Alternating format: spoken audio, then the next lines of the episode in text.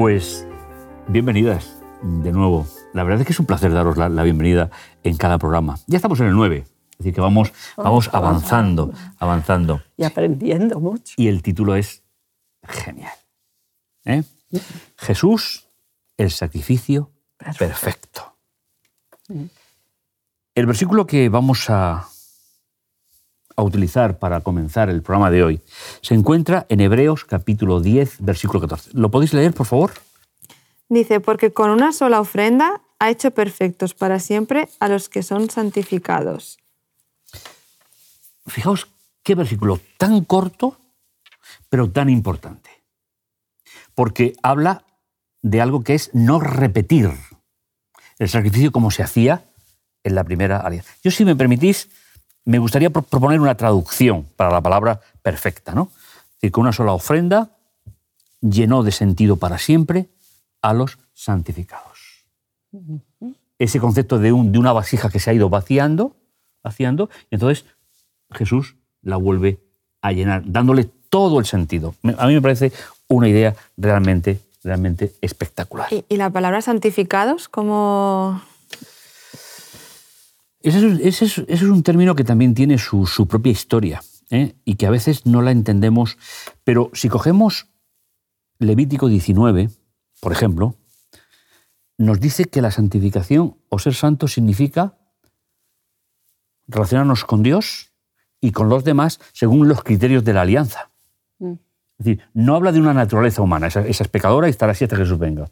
Pero sí, te- sí podemos aprender a establecer relaciones perdurables. Entonces, leyendo ese, ese- ese capítulo, que es muy bueno, de donde Jesús saca y a tu prójimo como a ti mismo. Está en ese versículo después de decir cómo tratar a los padres, cómo tratar a los huérfanos, cómo tratar a las viudas, cómo hacer los pactos. Esa es un poquito la, la- la idea. Es decir, la santificación no es un concepto, es una forma de vivir, que es aplicar los criterios de Dios a través de la alianza. ¿eh? Con lo cual creo que es bastante interesante poder saber que estamos en un medio en el cual nuestra vida tiene que reflejar ese concepto de Dios para, para nosotros. La idea de que un hombre declarado culpable ejecutado en una cruz debería ser adorado como Dios era ofensiva para la mentalidad antigua, no solo para la, la religiosa, sino para la antigua. ¿eh? Las escasas referencias a la crucifixión en la literatura romana muestran la aversión a la que se enfrentaban. Y los judíos que vivían en ese contexto, en el siglo I, la ley declaraba que un hombre empalado en un árbol era maldito, Maldito. para Dios. Tremendo. La verdad que es que efectivamente, eh, eh, tú te quedas y dices, bueno, vamos a ver, ¿y, ¿y esto por qué? Bueno, pues precisamente el título del tema de hoy, el sacrificio perfecto, pues nos va a ayudar a comprender cómo transcurrieron los acontecimientos y cómo fue aquello que sucedió en la vida de Jesús. ¿Por qué se necesitaban sacrificios? Ya hemos hablado algo. Hasta el momento, eh, el valor desmitológico del sacrificio era algo muy importante para aquella época. Empezamos por Abraham, ya lo dijimos en un programa anterior, donde él estaba acostumbrado a sacrificar Que que sacrificaba. lo que veían alrededor de los pueblos que circundaban. Y además Josué dice que su padre era pagano, que se dedicaba a la venta de ídolos. Con lo cual Dios empieza una nueva modalidad, siempre la superioridad del proyecto de Dios frente a los proyectos humanos. ¿Por qué el sacrificio? El texto que tenemos de Hebreos 9:15, ¿eh? eh, que viene pues muy, muy, muy en el sentido, si podéis leerlo, por favor. Por eso Cristo es mediador de un nuevo pacto, para que interviniendo muerte para la remisión de los pecados cometidos bajo el primer pacto, los llamados reciban la promesa de la herencia eterna.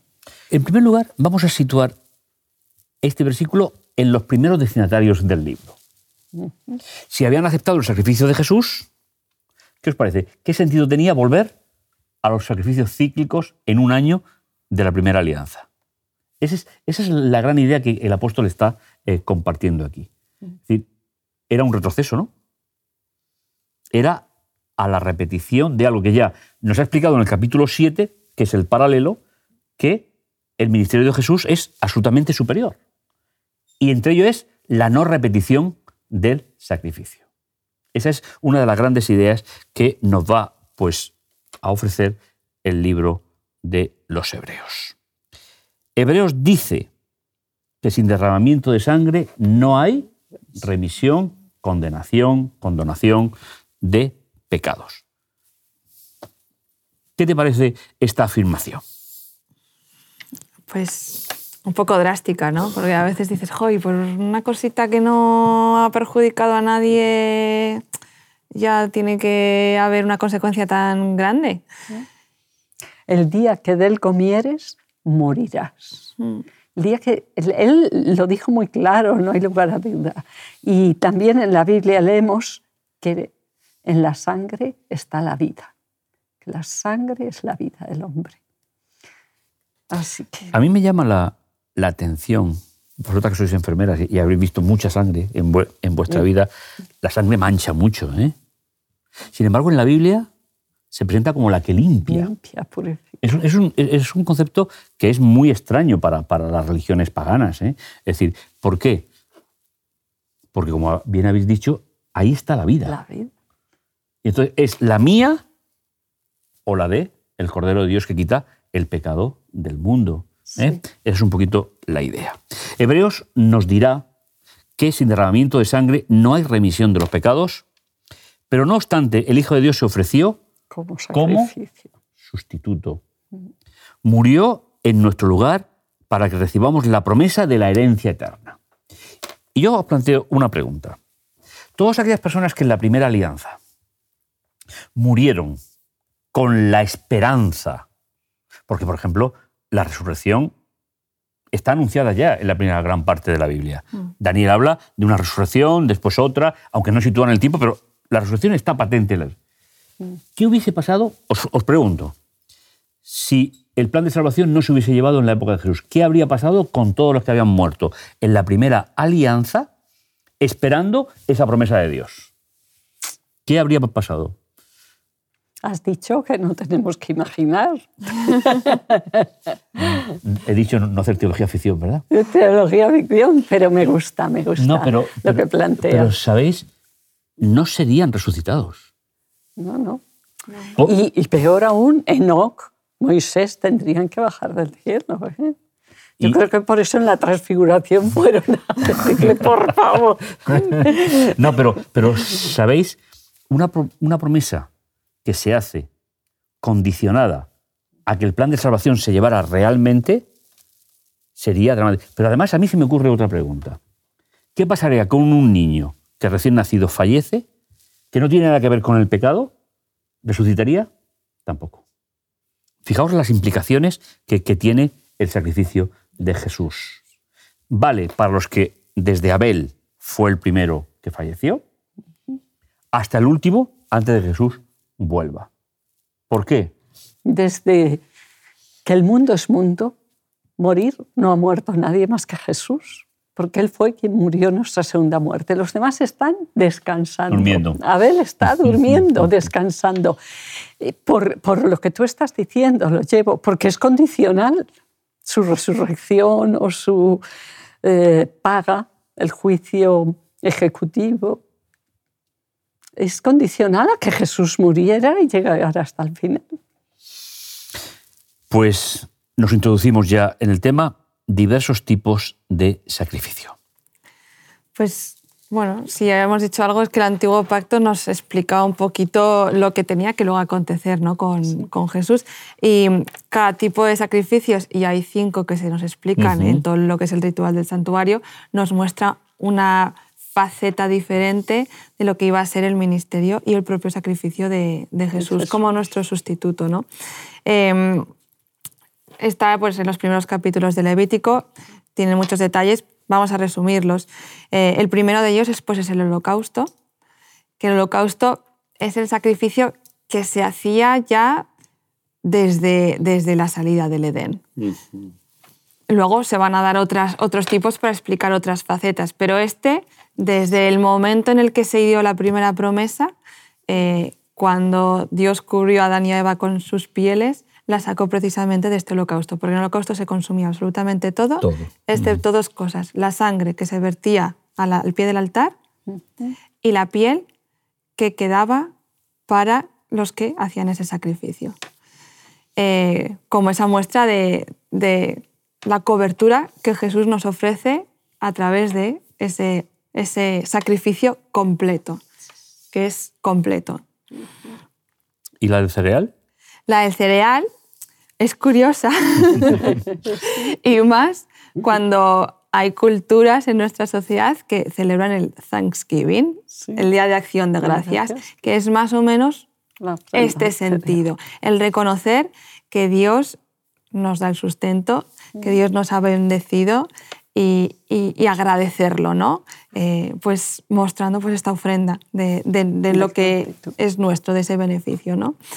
Eh, después está la ofrenda de, paz o de comunión, que es, pues, nosotros tenemos la Santa Cena, eh, que en inglés se llama communion, y viene un poco de esta idea de el, todos juntos reunirse y alimentarse de Cristo. Y en esta ofrenda, el sacrificio que se ofrecía se compartía en una celebración con las personas de alrededor, ¿no? Eh, podían ser vecinos, familia, eh, etc. La otra ofrenda que se nos explica es la del la el pecado, ¿no?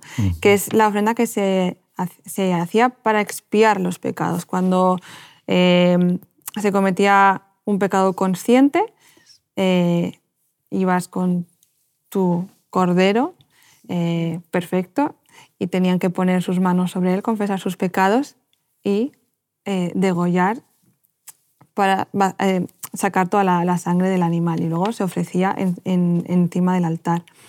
Em, esto eh, era muy crudo porque relaciona directamente la idea de confesar, poner mi pecado sobre ese animal y la muerte inmediata. Y, te daba el cuchillo. Tenías que ser tú quien degollabas. Porque e, e, esta, este, esta, esta, relación entre estas dos ideas tenía que quedar claramente definida en el cerebro del pueblo de Israel. Que, bueno, venimos desarrollándola ya unas semanas. Es que el pecado trae muerte. Y, y, no es nuestra muerte porque tenemos un sustituto que voluntariamente y por amor se ha ofrecido desde el principio por nosotros. Sí, hay, una, hay una, idea que me, me, persuade mucho y es que el pecado no se destruye, se transporta. Mm. Es decir, del creyente al animal, del animal al santuario. Y finalmente, sacándolo del santuario, iba al macho cabrío que significa separado de Dios, iba al desierto. Por eso cuando nosotros hablamos de perdón, a veces no, no tenemos toda la cosmovisión bíblica. El pecado es transportar. Cuando se transporta al animal, el pecado se trata en el santuario y Dios trata al, al pecador fuera del santuario. Es, es, la doble vertiente. Eso, la teología bíblica es muy amplia y da muchas, muchas versiones. Cuando yo pido perdón por mi pecado, ¿qué estoy, qué estoy pidiendo? Si estuviese en la primera alianza, iría en cualquiera de los, de los sacrificios que acabas de Que el Cordero lleve mi pecado. Que, entonces sería transportar. ¿Por qué? Porque es, en cierto modo es una, una falsa definición de energía. No se destruye, se transporta. Sí, sí. ¿Eh? Es decir, que. Y, es, y, esa idea es, creo que es muy bíblica y es. Entonces, el pecado tiene un destino. Y ese destino es fuera del campamento es en el desierto. ¿Eh? Podemos hacer la, la, eh, la, correlación que es el milenio, pero para quedarnos un poco en, el contexto, ¿estamos seguros de que cuando pedimos perdón es cuando realmente Jesús actúa en favor nuestro para transportar nuestro pecado al santuario y quedar libre del pecado? No, porque el concepto que normalmente solemos tener de esto es Sí, pero no. Te olvidas de ello. Pero en realidad, sí, o sea, Dios se olvida y la Biblia nos lo dice, que se quedan las profundidades del mar. Pero la responsabilidad, la tragedia, la culpa sigue ahí. Y realmente cuando pedimos a, a Dios que nos perdone o a alguien que nos perdone, estamos pidiendo que transfiera nuestra culpa y la, la cargue esa persona. Y por eso hay un quinto tipo de, sacrificio, que es la ofrenda de culpa o de reparación.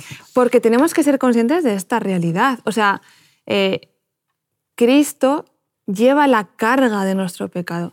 Pero también cuando yo ofendo al hermano, ese hermano, si decide perdonarme, a mí me quita la culpa, pero al final las consecuencias las carga él por mi ofensa.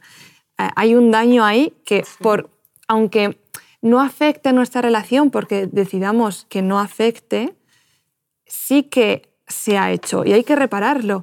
Y, nuestra responsabilidad no solo es pedir perdón, pedir que alguien lleve nuestra culpa o nuestra carga, es intentar en la medida de nuestra capacidad repararlo. Y eso también es, es, la base del arrepentimiento.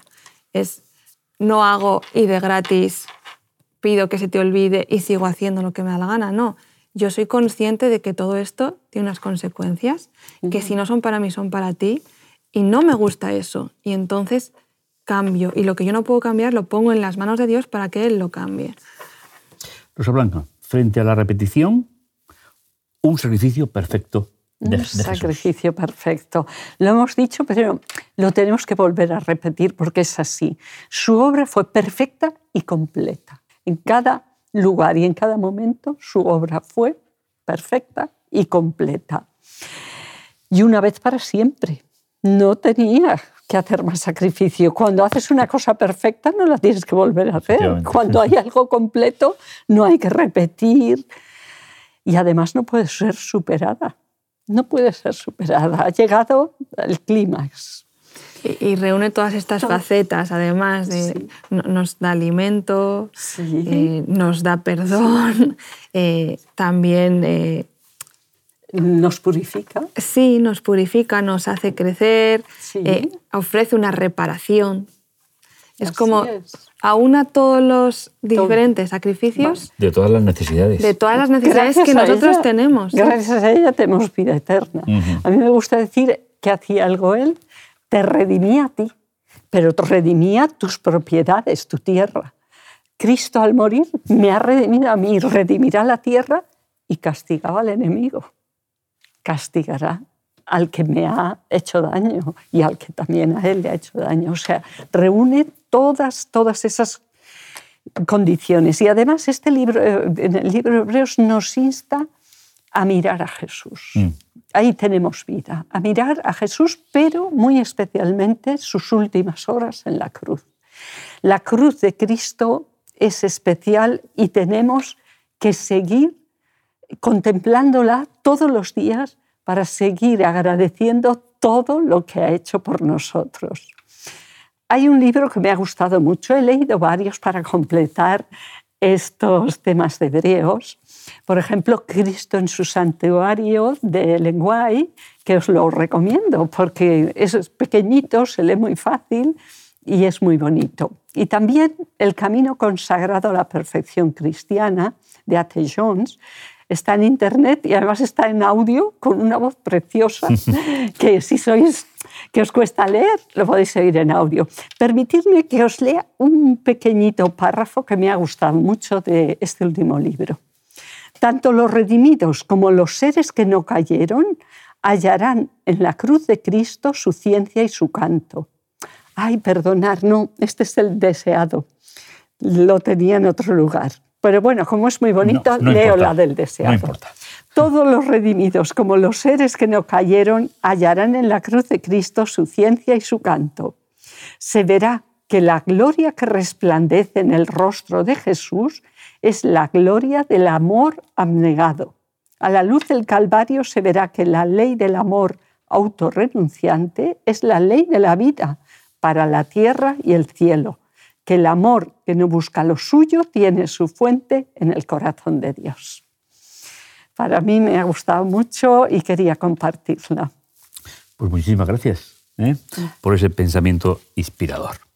Bueno, ¿cómo resumiríamos nosotros la perfección del sacrificio de Jesús? En la no repetición. E-, esa sería un poco la... con, lo cual, con lo cual hablamos de que la anterior era imperfecta porque se repetía. Porque no, entonces, la superioridad del sacrificio es por la no repetición ¿eh? y con el valor absoluto para asumir todos esos sacrificios ¿eh? que finalmente enseñaban al pueblo sus necesidades. Nosotros tenemos que aprender desde el corazón que lo que Jesús está haciendo y ha hecho resuelve todas las necesidades de cada uno de nosotros. Pues continuamos. La cruz y el costo del perdón.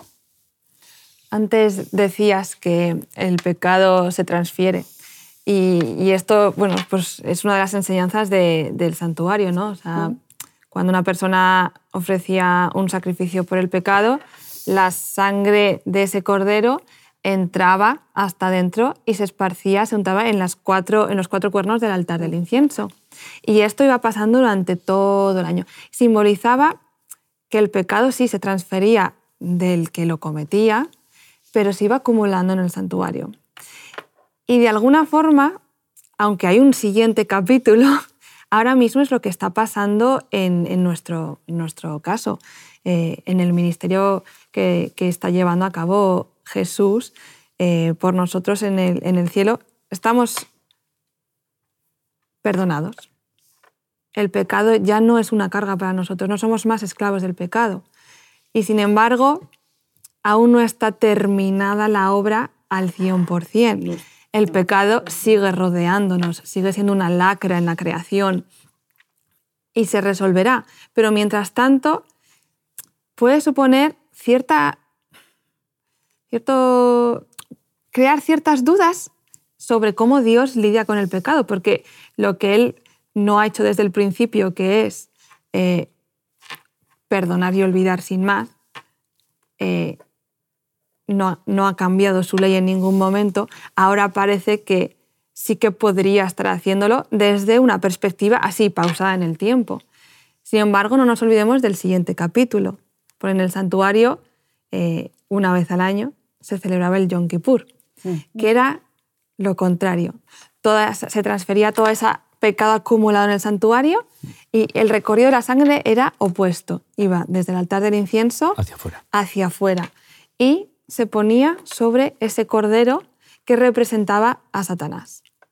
Y era abandonado en el desierto. De tal forma que podemos entender que Dios no acepta responsabilidad por ese pecado. Y ese pecado no va a contaminar en ningún momento ni va a permanecer acumulado a nuestro alrededor. Hay una solución final y estamos en ese proceso, en el proceso en el que eh, Dios nos está transformando y nos está preparando para una vida totalmente nueva, para una creación totalmente nueva. O sea que estamos en ese día de la expiación. Nosotros estamos, ahora en ese día de la expiación. En el primer departamento perdonaba pecados, pero ahora perdona y borra. Hace las dos cosas. ¿eh? Mira, hay, hay una idea que a mí me gusta mucho a través de la pedagogía del santuario. En el único lugar donde Dios puede convivir con el pecado es el pecado transferido al santuario, porque es la morada de Dios. Dios se hacía presente. Y, esa es una idea que desde el punto de la, pedagogía, es decir, el Señor necesita, para poder hacer la obra a través de Jesús, que confesemos el, pecado. Y, dónde va transportado ese pecado? Al lugar donde se hacía presente la, la la presencia de Dios. Con lo cual, yo veo una pedagogía realmente espectacular.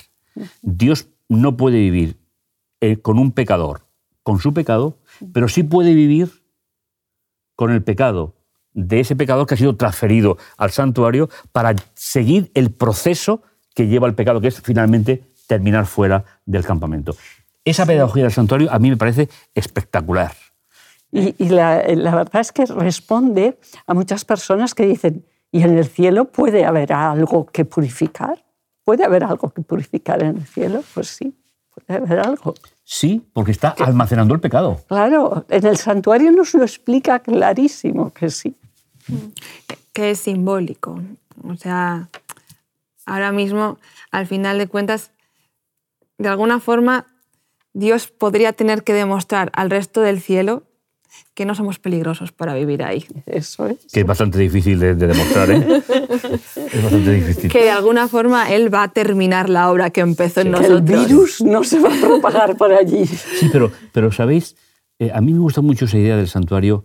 El creyente arrepentido es consolado y el pecado es tratado con la presencia de Dios. A mí me parece que es un concepto Sí. que no tiene ninguna religión del mundo, nada más que la religión bíblica, la de la alianza.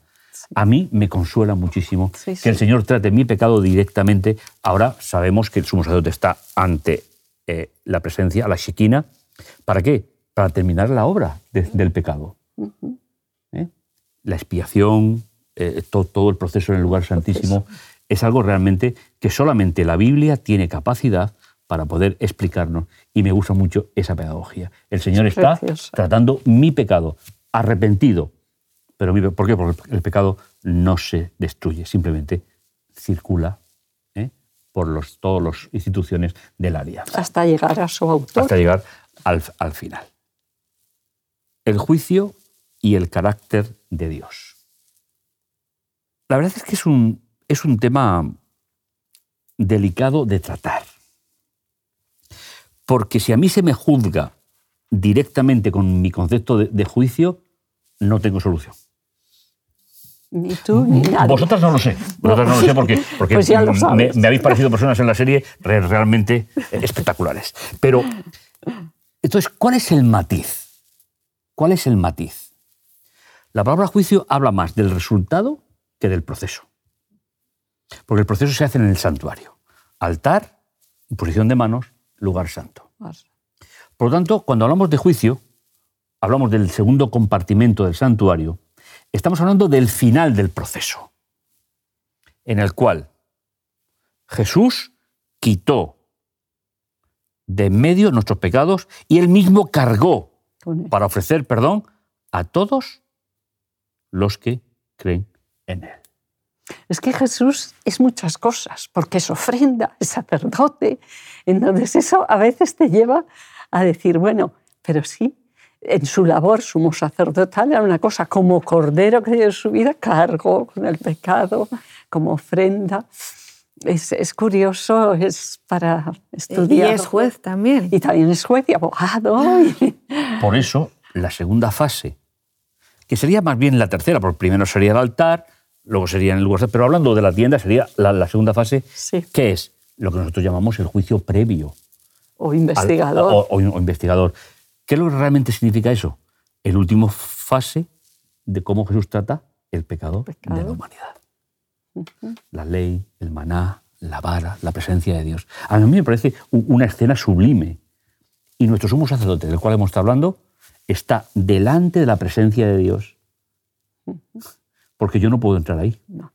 Entonces, cuando hablamos de juicio investigador, hablamos del proceso, pero también hablamos de la conclusión.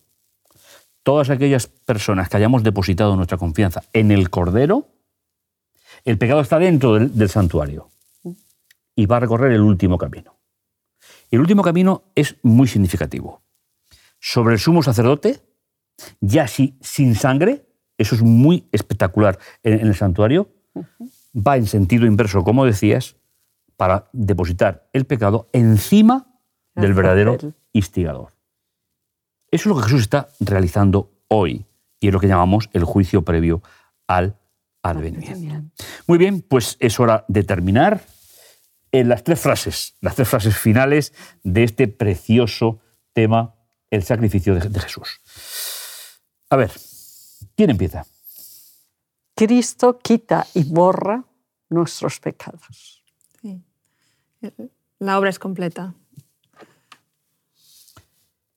Y gracias a Dios, porque hizo todo lo necesario para que hubiese la solución. Pues muchísimas gracias, de, nuevo con el, con el programa de hoy. Es decir, me siento feliz, de verdad os lo digo, me siento muy feliz de poder compartir con vosotros, aportamos todos, aprendemos todos. Así que yo os invito al siguiente programa. Y, Pues nada. y ya está. Aquí que nos tendrás. ¿Terminamos, terminamos con la invitación? Pues hasta el siguiente programa. Hasta, Hasta el siguiente. Nos vemos. Muchas gracias. Te invitamos a tener una experiencia más allá del sábado, convirtiendo tu unidad de acción en una iglesia hogar en donde la Biblia, la oración intercesora, la fraternidad y la testificación sean vuestro estilo de vida. Así, experimentaremos un poder renovador en la iglesia y en el cumplimiento de la misión.